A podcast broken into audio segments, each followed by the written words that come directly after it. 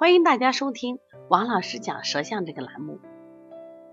这个栏目一经推出，非常受到大家的欢迎，是因为学习舌象是我们提高辩证水平比较快捷的一个方法。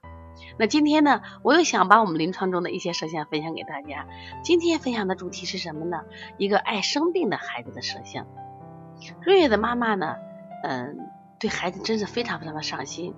可是呢，她的孩子非常爱生病，他始终找不着原因。来，我说我来给你分析一下。我于是把他孩子的舌象和另外一个比较健康的孩子的舌象放在一块儿进行比较。不用我解释，不用我说话，妈妈说：“哦，怪不得我的孩子爱生病。”我就说：“为什么呢？”他说：“你看他前面有个坑，他的舌头像个船一样。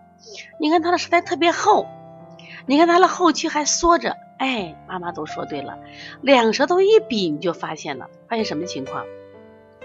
这边是个标准的舌象，舌体平坦，不高凸，不凹陷，薄白苔。”粉红舌，舌面什么呀？有精神啊，有舌神。那么他的孩子舌头呢？你看整体，你看两侧翘一点，然后中间是洼陷，而且他后区，我们说肾区苔是什么呀？白厚的，苔是白厚的，而且肾区两侧明显的还出现向内凹陷。两个舌一比，他孩子的舌就感觉到微软无力。两个舌头一比，就感觉他的孩子舌头上问题比较多了。当然，最大的问题就是脾虚、肝旺、肺气不足、肾气不足。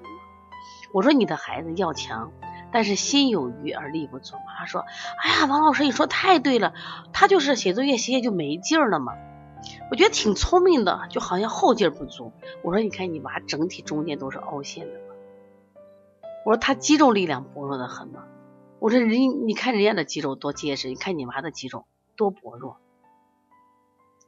没有力量嘛，而且容易累得很。他说就是。我说你看，舌前为心肺，舌中为这个脾胃肝胆，啊，舌后为肾。你看他舌前肺气多？他气都不足嘛，吸氧量都不够嘛，所以他还有鼻炎腺样体。哦，这个通过一比较，妈妈说，哎呀，不比不知道，一比才有伤害呀。人家娃怪不得这么好。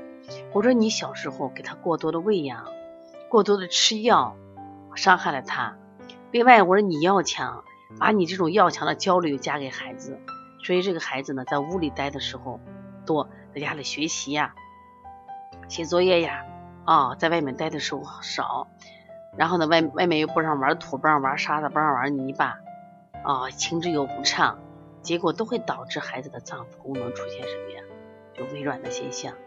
所以通过这个舌象的对比，大家都知道了，要想身体好，所以舌必须有个好舌头，因为好舌头是我们五脏六腑的一个体现。通过这个对比，你有体会吗？你也把你的舌头，你孩子的舌头伸出来，跟下这个孩子比一比嘛。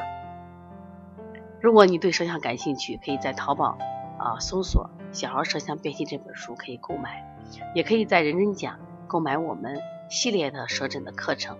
我想对你都是有帮助的。另外呢，我们在这个呃十一月十号是我们开店班开课的时间了。如果想从事小儿推拿，想跟我们一样，希望把小儿推拿发展的更好，那可以来这学习。另外，邦尼康从今年开始启动加盟，那么你们也可以跟邦尼康一起来呃把小儿推拿事业发展的更远。还有一个好消息就是我在这个呃。